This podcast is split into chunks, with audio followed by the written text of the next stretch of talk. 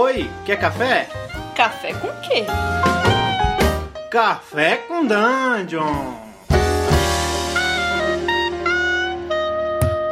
Bom dia, amigos do Regra da Casa. Estamos aqui para mais um Café com Dungeon, na sua manhã com muito RPG. O meu nome é Rafael Balbi, hoje eu estou bebendo um cafezinho aqui com a, a unha de Platão, porque eu estou recebendo Heitor Coelho. Fala, cara, beleza?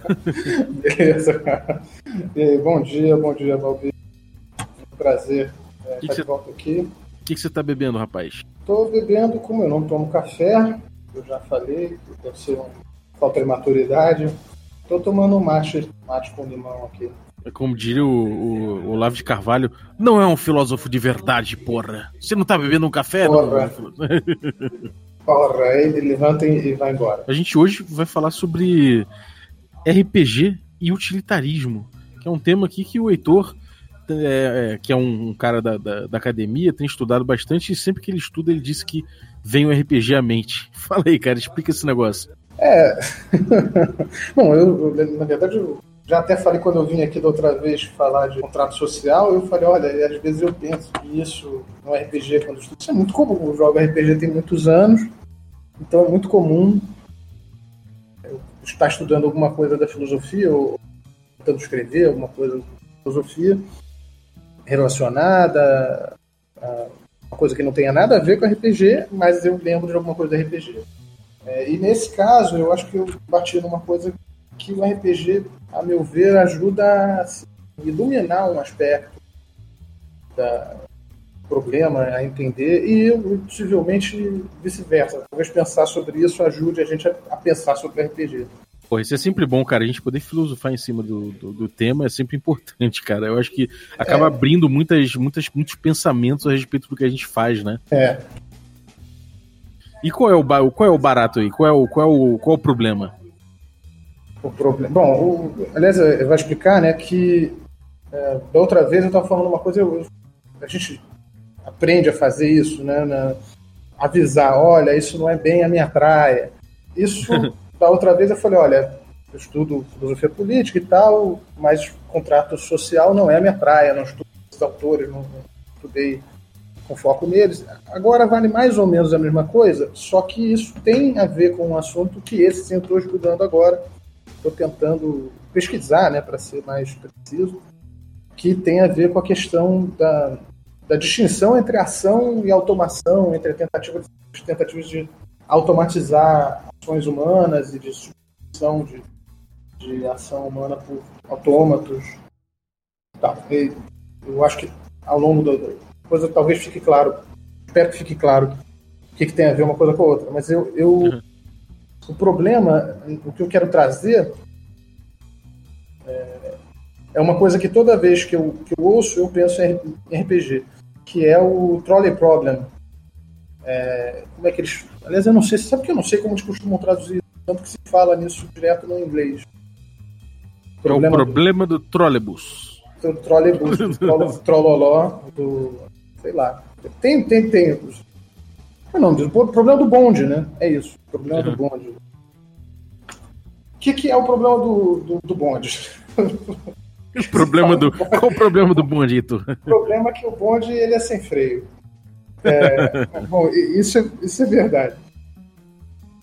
O- é uma coisa que foi inventada para defender a posição utilitarista. Simplificando bastante, de uma maneira possivelmente injusta, o que, que é o utilitarismo? É uma corrente de pensamento ético e político que começa com o Jeremy Bentham, um dos grandes pensadores liberais ingleses século viveu no século XVIII, segunda metade do século XVIII, início do XIX, que propunha o princípio norteador, como princípio norteador da, da ética, a maior quantidade de felicidade para maior número de pessoas. É, aquele disclaimer, o Jeremy Bentham eu não estou mas a gente conhece, a gente vê o sujeito por alto, é muito importante. É, E o que ele vai dizer é que o, o homem tem dois, dois mestres soberanos. o prazer e a dor. E é a partir deles que a gente determina o que vai fazer. A gente sempre vai buscar o menor, menor dor, a menor dor e o maior prazer.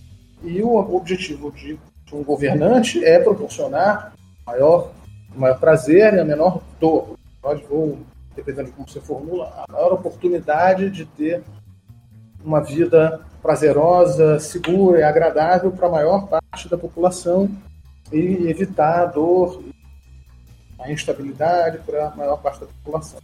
É a maior uhum. princípio da maior felicidade. É, e teve um monte, um sem número de autores que seguiram essa ideia. Inclusive, alguns alunos dele foram, notadamente o James Mill e o John Stuart Mill, foram alunos dele que seguiram essa, essa ideia. É, e tem um, um, o Trolley Problem foi uma, um problema fictício que se imaginou para ilustrar por que, que o, o, utilitarismo seria, vamos dizer, correto, superior a outras maneiras de encarar o problema. Notadamente o que por vezes se chama de deontologia. Enfim, também resumindo um pouco toscamente, seria a ideia de que a coisa certa a se fazer deve ser feita porque ela é a coisa certa e não pelos resultados dela. É utilitário, pelo próprio nome indica, você tem que olhar o que vai sair dali. Isso uhum. vai produzir o quê? Vai produzir prazer, vai produzir dor para as pessoas. É, você vai matar alguém, vai, vai deixar alguém doente, vai tirar a casa de alguém, tirar a propriedade de alguém. O que, que vai sair dessa ação? E a partir daí você vai ser bom ou ruim. E, mas você tem outras correntes de pensamento que vão dizer que não. E ver se a coisa é inerentemente ruim, porque a vida de uma outra pessoa, principalmente quando diz respeito à, à vida ou à morte de alguém, uma vida humana é uma coisa você não pode olhar de uma maneira um raciocínio, isso é uma ideia kantiana, né? E outros. Kantiana é do, do Immanuel Kant, que é contemporâneo do, do Bentham. Durou um pouquinho menos, eu acho. Acho que é, você não pode olhar para uma pessoa como, como, um meio de nada. A vida de uma pessoa, é, é, ela é sempre o fim. A vida da pessoa é sempre. As pessoas são sempre fins e não meios. É, uhum. Dá outros argumentos para tentar mostrar que você faz a coisa certa, que você faz a coisa certa. É isso. É, é, muito mais elaborado que isso. Se você for agora ler o, a defesa que o Kant faz, o que, que você não deve mentir, você provavelmente vai concordar com ele. Quando eu li, eu é, você tem que ver alguma outra. Você tem que parar para pensar para ver, porque é muito melhor do que isso que eu estou dizendo. É, então, qual é o trolley problem? Para tentar ilustrar como é que você é, como que você deve ser um utilitarista. Por que, que você deve ser um utilitarista? Então, a, a é, eu saiba, é, Philippa Boyen, já no na segunda metade do século XX, que vai propor isso. Depois, você imagina um, um trem, ou como queira, andando num trilho. E você está vendo esse trem, você está próximo a uma alavanca. É, e essa alavanca controla o mecanismo que faz o trem mudar de trilho. Uhum. Se o trem seguir caminho, no trilho onde ele está, tem cinco pessoas amarradas no trilho. E ele vai matar essas cinco pessoas. Se você não fizer nada, ele vai matar pessoas. Só que se ele mudar de, de trilho, se apertar a alavanca ele mudar de trilho, tem uma outra pessoa amarrada no, no, no trilho para onde ele vai. Então, das duas, uma. Como o problema está colocado. Ou você não faz nada e deixa o. Você lava as mãos e deixa o bonde matar as cinco pessoas que estão no trilho em que ele está andando. Ou você puxa a alavanca, muda ele de, de, de, trilho e ele mata aquela pessoa. Só que aí foi você que matou, tá certo? Uhum. Por assim dizer. Qual é a opção mais ética? E ela tem muitas, muitas varia, é, variações desse problema, mas no básico o que ela quer é que mostrar que é claro que é para você puxar a alavanca, porque é melhor que morra uma pessoa só do que cinco. Aí o pessoal brinca, inventa, não, mas e se ah, forem, cinco, forem cinco bandidos, não, cinco assassinos condenados no, num lado e no outro for uma criança? Ou cinco velhos uma, e uma criança, né? Cinco velhos e uma criança. Uh, e aí vai. E aí, inclusive, você tem uma página que é fantástica que chama Trolley Problem Man, memes, né? Memes do. Memes do Trolley Problem, que é de chorar de rir. Que. E se você tiver fulano, entendeu? Pega uma celebridade, bota do lado do trilho e o outro, na outra tem cinco outros. Bota, sei lá, os Backstreet Boys de um lado e, o, e a Britney Spears do outro, sabe? Quem que você mata? Esse tipo de merda. É, o argumento basicamente é: você tem que olhar para o resultado. A vida é uma pessoa incomensurável. É, só que você vai ter que mensurar, especialmente quando você está falando de política, né? E de pessoas que estão. Se você for pensar em nível de decisões do Estado e, e as decisões que os legisladores têm que tomar, que essa era, aliás, a do Benta, o Benta estava pensando no legislador. É, o que ele tem que pensar é: ele não pode achar que ele não vai matar ninguém que ninguém vai morrer por conta dos atos de governo dele. Não tem jeito, vai morrer gente. Uhum. O negócio é você ver como você faz para matar menos. Seria mais ou menos esse argumento.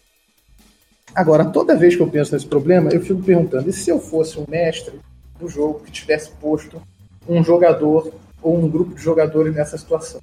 O que, que eles fariam? E a resposta que eu sempre penso é: não faço a mais leve noção. Eles iam, do jeito que é jogador de RPG, inventar qualquer merda. Ia dar um terceiro trilho, ia parar, o, ia parar o, o. Um dos caras ia tentar se jogar. É, ia inventar, ia construir um terceiro trilho. Ia, sei lá, ele ia tentar entrar no trem andando. Ia tentar, ah. saber, ficar no caminho do trem para ver se descarrilhava o trem com ele mesmo em uma pedra. Cara, eu não faço ideia, porque no RPG isso acontece. Esse tipo de coisa acontece. Então quer dizer que o, o, o RPG é o calvário do Trolley Problem.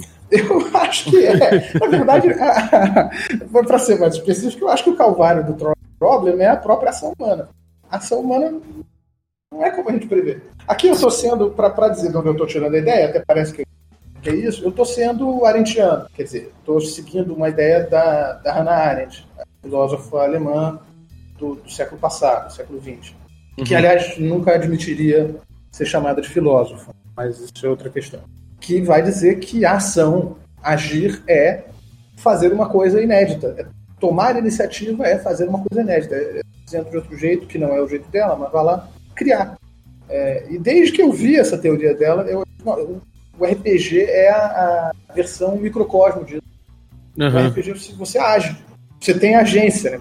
Sempre dizem, você tem que dar agência para o jogador, é, o que é legal é você ter agência. O que, que é você ter agência? Você fazer um negócio novo. É, não é nem inusitado, é imprevisível. Pode até ser uma coisa mais ou menos normal, mas é, em todo caso, imprevisível. E é algo fora do que se tem como, como o que normalmente aconteceria, né? O previsível. É. Você, você, você como mestre, eu pelo menos tive essa experiência muitas vezes, tenho certeza que você teve, você planeja uma aventura. E aí você tenta imaginar o que, que os jogadores vão fazer. Ah, eles provavelmente vão fazer isso como, né, como quem faz aqui o Trolley Problem, como o Filipe Boy no Trolley Problem. Só tem duas, duas coisas a fazer. E você cria situações, você imagina, aqui eles vão ter uma, duas ou três coisas prováveis a fazer. E eles não fazem. Faz, o jogador faz o que está na telha dele, não faz o que está na sua cabeça. Que, aliás, é como as pessoas são. Sim, como é, é como é a vida, né? É, a vida como ela é. A vida como ela é assim, rapaz. Você não sabe o que vai sair da cabeça do outro, que vai fazer. É, então, o RPG não é o, propriamente ele o Calvário, mas ele ilustra. O Trolley Problem é uma ilustração. Uhum. O RPG, eu acho que ele ilustra esse tipo de ideia. De que tem uma coisa, e às vezes as pessoas reagem a isso. Não querem deixar. Aquele mestre que quer fazer a aventura nos trilhos, né? on rails. Sim. Sempre essa metáfora muito presente do trilho. Ele tenta forçar o jogador a escolher aquilo que quer, ou pelo menos entre uma ou duas. Ele parece que tenta fazer o RPG de mesa virar um RPG eletrônico. É, isso, isso que eu ia falar, é, é, isso tem uma identificação direta com o videogame, né? Que você, no fundo, você tem algumas opções, mas que elas devem ser necessariamente é, previstas ali dentro daquele, daquele mundo ficcional, porque você, você programa, né? Existe uma programação é. Então tua liberdade ela é restrita àquilo que se programou. É, é, é não é liberdade. Dizendo agora, arentianamente. Não é uma liberdade, né? Não é liberdade. Tá. E agora. A liberdade de escolher entre uma coisa e outra não é liberdade. É comportamento. Uhum.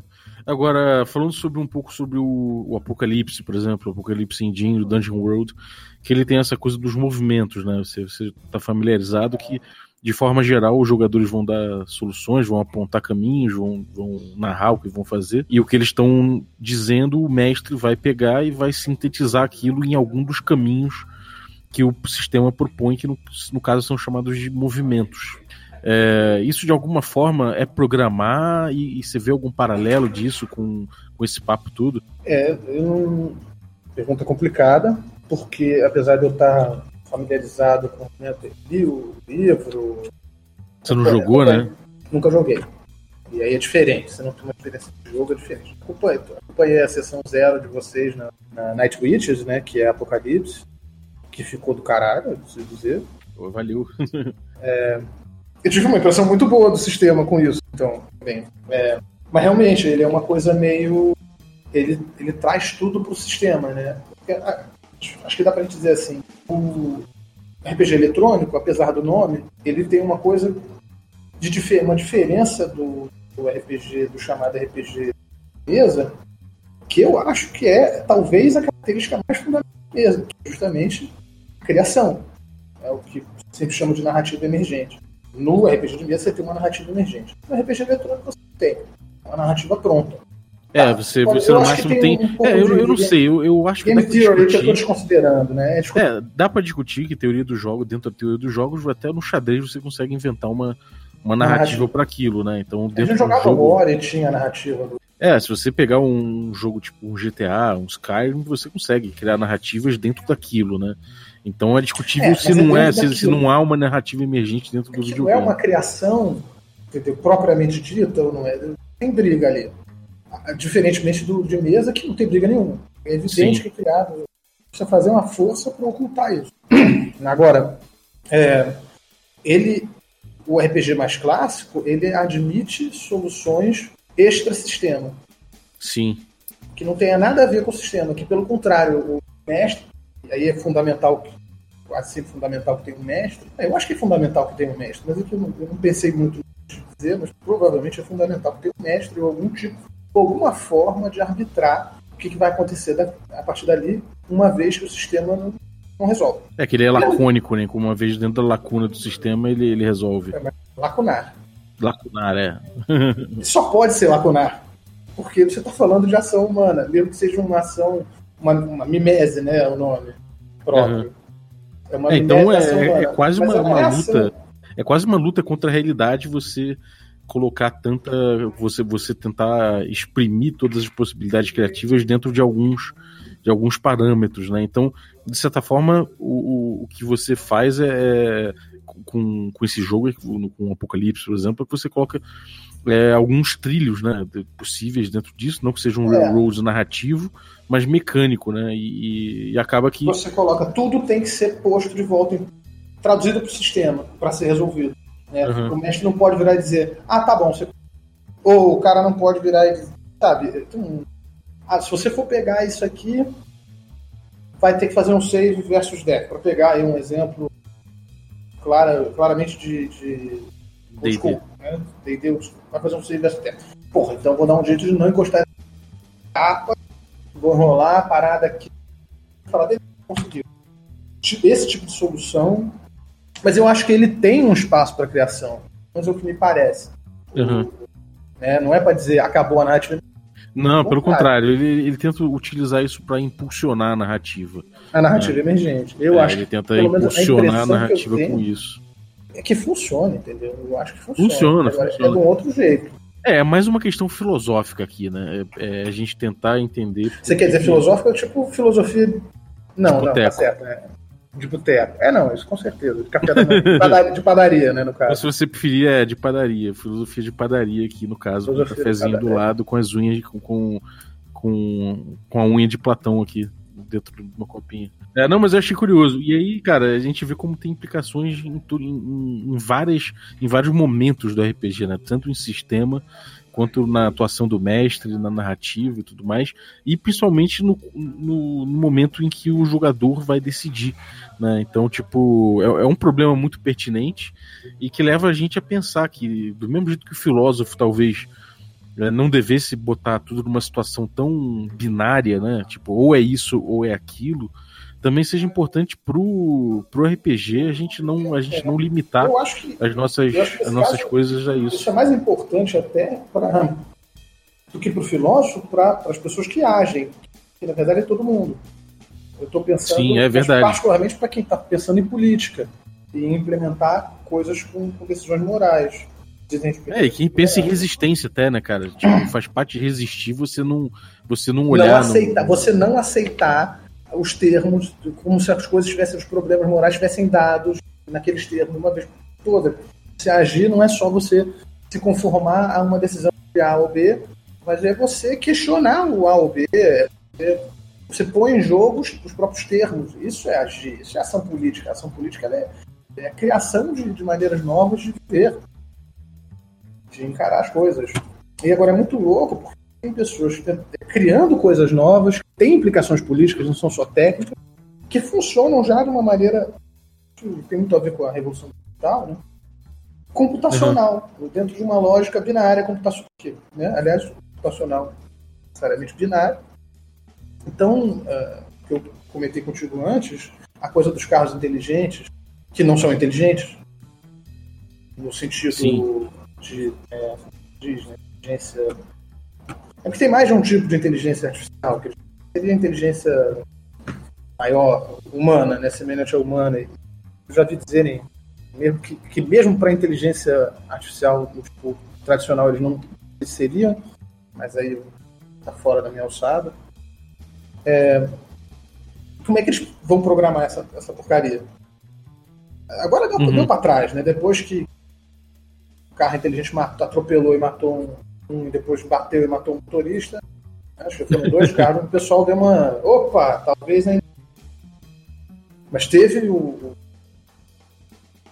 Moral Machine, que foi um site do, do, Google que eles iam usar como base de dados, alegadamente, no primeiro momento pelo menos, para servir para programar a, o do raio do carro inteligente do Google. E o, o Machine, os caras disseram, isso aqui é uma série de trolley problem. Eles disseram, eles tinham muita clareza do que estavam fazendo. Claro, não era, não era gente idiota fazendo. Muito longe disso. Aí era assim, você ia lá no site dos caras, eu, eu achei aterrador. Assim. Eu olhei e falei, meu Deus, eu comecei a responder, falei, não, o que, que eu tô fazendo? Saí do site. é, eu não, não quero esta merda. Não, esse não é o processo de que eu quero encorajar. É, no caso, era, era, era, era, o que como programar um carro como programar um carro reagir é, né? caso tenha uma, por exemplo, uma criança atravessando a rua. É, né? aí o que ele fazia? Ele colocava no questionário. No primeiro tinha uma criança e uma velha. Se o carro ficar, ele mata a criança. Se desviar, mata o velho. Você quer que ele você acha que ele deve ou não desviar? E eles fizeram isso para pessoas do mundo inteiro responder, e aí daí saiu um database gigantesco que é comum essas coisas, né? Que é como o machine learning funciona. Você dá uma base de dados enorme para alguma máquina e essa máquina começa a, a aprender, entre, muito entre aspas, a partir daí. Ela vai generalizando, traçar tendências a partir disso.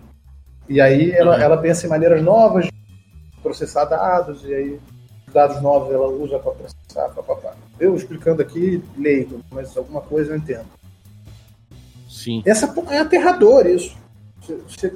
É, até porque um dos, uma das possibilidades que, que foram aventadas pela, pela, pela, pela inteligência artificial era que você era, era, que deveria atropelar a criança atravessando a rua porque a criança que assumiu o risco, né? É, sim. Não, e, e aí eles pegaram isso, colocaram por país, por, por idade, por né? com certeza por países. E aí saiu um paper aí do. Foi um cara do MIT. Um cara não, uma galera, né? Analisando essas uhum. coisas. É, ah, na China eles valorizam mais. Os... Aí você pega e faz esse tipo de. O paper não é, não, não é assim simplório, mas ainda assim são. Olha, na China as pessoas valorizam mais os velhos porque mandaram matar a criança. Ou então, uhum. enfim, tentando interpretar essa, essa base de dados. É, mas eu, eu, acho que pouco importa. Quer dizer, isso não é o mais importante, você tentar analisar a partir daí o comportamento de cada país. Mas é, é, é preciso brigar com essa ideia de que dá para você resolver questões morais por uma lógica binária computacional. Não é assim. O que Uhum. não quer dizer que você vai limitar o uso de tecnologia, que é importantíssimo, claro. É, aliás, inclusive, se tem uma coisa, uma questão que eu acho que devia ser nos, que, que o pessoal devia sim ficar nos trilhos, é a porcaria do transporte público. Pra que diabo você precisa de uma merda num carro inteligente? Como, como transporte de massa, isso é um tiro no pé, cara. É, sem dúvida. Bota trem, seu cretino. É, cara, mas a gente sabe que não é é, assim. Isso coisa, dá né, dinheiro. a lógica é do capital, né? Não... O negócio tem que. Não é pra fazer sentido, é pra fazer dinheiro. Né? Como diz lá a tirinha do. É pra gerar conforto pra quem tem dinheiro Tem ter pagar. dinheiro pra pagar, é isso aí. Pra, pra, pra ter o cara, cara ter o tesão de ver a parada mais foda. Olha aqui que vai ter o vídeo, o unboxing do carro inteligente, o que quer que seja. Olha, cheirinho de carro novo. Olha ele falando comigo. Ai, que legal. Pode crer. Essa merda.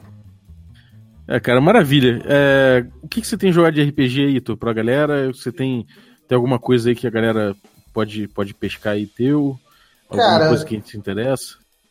Bom, eu, eu tenho jogado só com o pessoal aqui sempre do Rio, tô jogando D&D edição, Minas Fan- Fandelver, não tinha jogado ainda, mas nada, nenhum stream, nada disso, eu não tenho produzido material sobre RPG, tô tentando, talvez, começar a escrever algumas coisas sobre ação. E automação que podem vir a recorrer a esse argumento que eu estou fazendo aqui.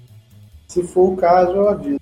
Eu tenho um- uma página, é, além, é claro, de artigo, mas, eu- mas aí é acadêmico, não sei se vai interessar a ninguém, em todo caso, fica o aviso, se você for lá e tocou ele no Lattes, tem o que eu publiquei, e esse ano, inclusive, botei um, o primeiro resultado da, meus estudos mais recentes, que é um artigo sobre ação e automação na educação, ah, na. Esqueci o nome da revista. Bom. Artigos Bom, da. eu vou botar o link, eu vou botar o link aí, É, se, é, se você quiser, eu vou, vou botar o link aí no, no descritivo, quem se interessar um, um- pode cair dentro. eu tenho um Medium que está bem pobrinho, pelo menos por enquanto. Um artigo só, que não tem nada a ver, que é sobre. É um relato de parto. que não é- naturalmente não foi um parto que Eu li. a minha esposa parindo a minha filha. Então não tem nada a ver, mas, mas tá, eu pretendo, conseguindo botar mais coisas lá. Aí pode botar o link depois, sabe?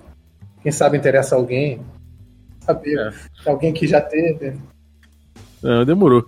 É, galera, se vocês estão ouvindo aí esse, essa, esse podcast na quarta-feira, tem nosso stream presencial online é, com D&D quinta edição, Magic Punk, nossa campanha, segunda temporada. É, já tá chegando no fim, vem aí um hiato com outros jogos diferentes pra gente curtir. É, fora isso, tem as, as terças-feiras, tem o Cult, mestrado pelo Tertolione, é, revisando com Blades in the Dark, pelo Carlos, aqui do Regra da Casa. É, fora isso, tem nosso canal no YouTube, então você pode curtir aí o, o Culto você pode curtir o, o Regra da Rua, a gente bebendo cerveja bêbado como um gabá falando de RPG. e, e os jogos gravados estão lá também. É, por último, é, a gente pede que você siga a gente no Instagram, dá essa força pra gente. A gente tá na correria lá, a Carol mandando muito bem várias fotos maneiras pra cacete, que dá pra usar até de screensaver do celular. Então corre lá, instagram.com.br regra da casa. E é isso aí. Muito obrigado e até a próxima. Cara, eu vou, deixa eu só comentar aqui. Você falou bêbado igual um gambá, eu vou. Eu sempre quis ver um gambá bêbado. Será que tem no YouTube? Deve ter, cara. claro que tem aqui, tem vários. Bom, valeu aí, bom dia. Valeu. my experience of moments of illegality and the slanted views